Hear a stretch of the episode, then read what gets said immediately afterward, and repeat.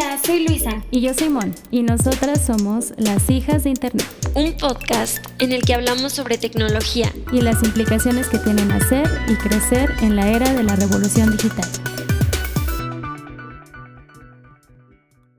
Hola a todas y a todos. Esto es Hijas de Internet, nuestro proyecto de la nueva normalidad. Estamos muy emocionadas de poder platicar entre nosotras sobre tecnología esto lo haremos desde una perspectiva de las ciencias sociales, ya que Luisa es politóloga y yo soy economista. Hola Luisa, ¿cómo te trata la pandemia? Hola Mon, muy bien, gracias. Al principio fue un poco complicado porque era demasiada incertidumbre para mí, pero empecé a agarrar una rutina y pues todo ha estado muy tranquilo en mi casa y he aprovechado el tiempo pues para aprender un montón de cosas. ¿Y a ti qué tal, Mon? Pues también, afortunadamente, tengo la ventaja de trabajar de forma remota, entonces, pues todo este tiempo libre lo he dedicado a aprender cosas en línea. A la fecha ya tomé un curso de Python, estoy tomando un curso de filosofía con unos amigos y hasta he tomado clases de guitarra en YouTube. ¡Yay! Eso suena genial. Creo que las dos hemos podido conectarnos y continuar aprendiendo y sacándole provecho a esta terrible situación eh, mientras el mundo está ardiendo allá afuera, pero esta no es la realidad para todas las personas, ya que existe una brecha digital de dimensiones acentuadas y de muchos tipos. Hoy vamos a hablar de la brecha digital y de cómo la pandemia la ha agudizado cada día más. Pero antes de empezar sería bueno definirla. Bueno, la brecha digital es una expresión cuantitativa y cualitativa para conocer y medir la distancia entre las personas que pueden tener acceso o conocimiento a las nuevas tecnologías y al Internet y las personas que no. El término es usado para expresar un nuevo factor de inequidad social y económico entre la población, y hasta hace unos meses la importancia de Internet como ecualizador social y económico era bastante obvio. Pero hoy, con una emergencia sanitaria en todo el mundo que detuvo el ritmo de la vida en muchos países, separó familias y transformó economías, es absolutamente primordial ponerle atención. La pandemia y las implicaciones de salir del espacio público empujaron a muchas personas a una digitalización forzosa, y la velocidad y la calidad con la que nos adaptemos como sociedad e individuos a esta nueva fase de la revolución tecnológica determinará el acceso a nuevos mercados y nuevos modelos educativos. Una brecha social supone una fractura y deja un sector de ella de un lado con mejores y mayor número de oportunidades. La economía digital ha empezado a afectar a sectores económicos como la agricultura, el turismo, la educación y el comercio. Con las tecnologías digitales como base de un número cada vez mayor de transacciones, la economía digital se está volviendo cada vez más inseparable del funcionamiento de la economía en su conjunto.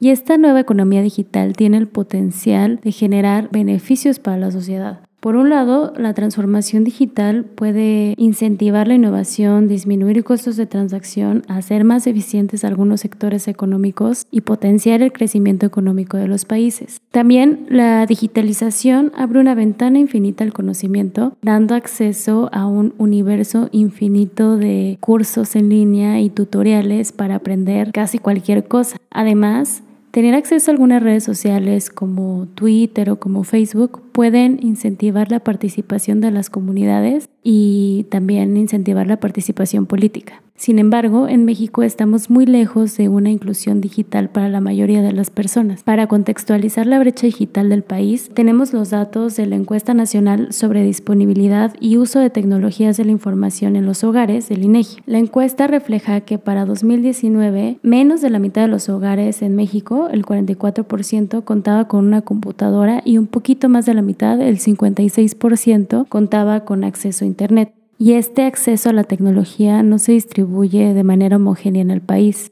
El 77% de los usuarios de Internet se concentran en zonas urbanas, mientras que solo el 48% de los usuarios se concentran en zonas rurales. Todos estos datos que nos compartió Mon evidencian una brecha digital en México, pero esta brecha también existe entre países. La brecha digital entre ellos es otra de las dimensiones de lo complejo del panorama. Según el último reporte de economía digital de la ONU, existe una brecha abismal entre dos países y los demás. Esta medición considera análisis de datos, inteligencia artificial, computación en nube y los últimos y nuevos modelos comerciales. Ahí les van algunos datos para dimensionar la concentración de la innovación científica y tecnológica en el mundo. El 75% de las patentes de blockchain en el mundo están concentradas en Estados Unidos y China. El 75% del mercado de la computación en nube está concentrado igualmente en estos dos países. Estados Unidos y China concentran el 90% del valor de la capitalización del mercado de las 70 plataformas digitales más grandes del mundo. Otra de las brechas digitales evidentes es la de género, que se refiere a la diferencia de acceso, pero también de uso, contenidos y habilidades tecnológicas entre hombres, mujeres y personas no binarias. Estas dimensiones de la brecha digital exhiben que no solo se trata de tener acceso al Internet o a una computadora, sino lo que sabes o puedes hacer con una de estas herramientas. La brecha digital nacional e internacional tiene implicaciones negativas, no solo para las personas en lo individual, sino para la sociedad en su conjunto.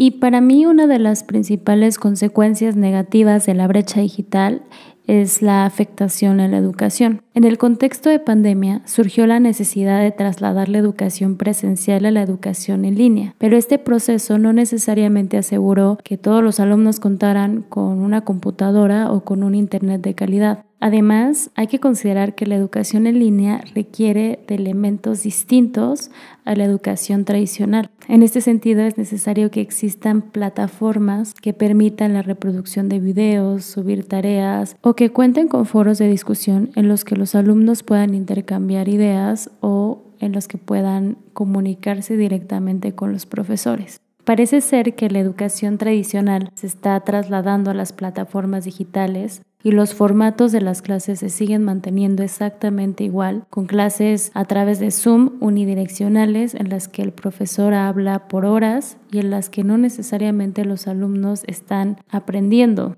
Todo esto puede abrir aún más la brecha digital, permitiendo que las personas que se beneficien del aprendizaje en línea sean aquellas que ya contaban con ventajas y mejores condiciones iniciales y sean las mismas las que potencialmente puedan integrarse en el futuro en los sectores económicos digitales. Decidimos abordar este tema porque consideramos que existe la oportunidad de ver esta crisis sanitaria como un punto de inflexión que puede derivar en accesibilidad para mayor número de personas y en enseñanza de habilidades y manejo de recursos digitales a más personas, principalmente a jóvenes, que somos y seremos el sector más afectado por la crisis socioeconómica que se avecina y que para muchas personas pues es ya una realidad. Para ello es necesario nombrar el problema y crear un compromiso firme por parte de gobiernos, el sector privado y la sociedad. Mon, ¿tú cuáles consideras que son las principales acciones que puede tomar el gobierno?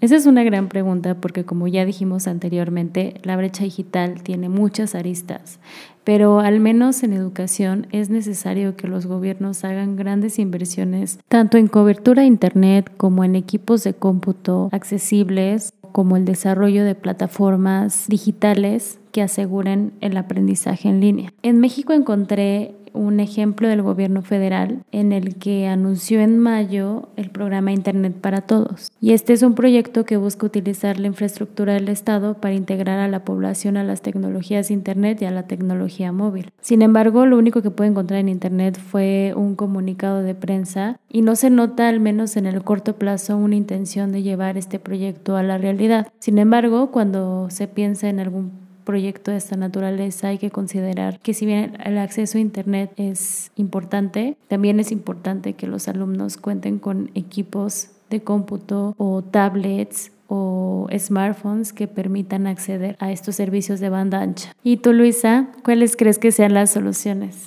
Yo también considero que el sector privado pues debe de participar en esta situación porque creo que es una corresponsabilidad, como ya lo dije, de gobiernos, de sociedad y de sector privado, creo que las principales acciones privadas pues es la inversión en la inclusión digital como parte de agendas de responsabilidad social corporativa, que esa ya es una realidad de parte de muchas empresas a nivel mundial que están educando a las personas sobre cómo trabajar o cómo educarse en línea, pero también cómo mantenerse seguros en ella.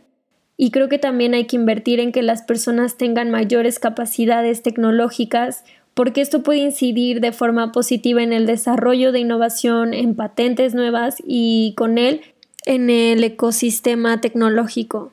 En conclusión, la pandemia es un punto de inflexión que puede o bien ayudar a cerrar la brecha digital en los diferentes sectores económicos y sociales o puede agudizarla, haciendo que las personas que ya disfrutamos de las ventajas de la digitalización seamos las beneficiadas de este nuevo mundo digital.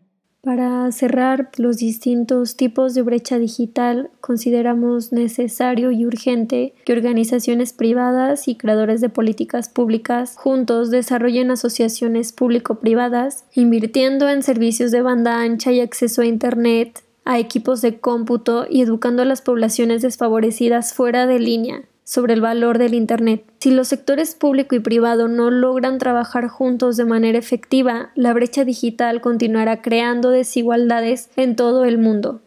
Muchas gracias por acompañarnos. Recuerden que nos pueden encontrar en las redes sociales como Hijas de Internet y que en la caja de descripción del podcast dejaremos algunas referencias que utilizamos para el programa.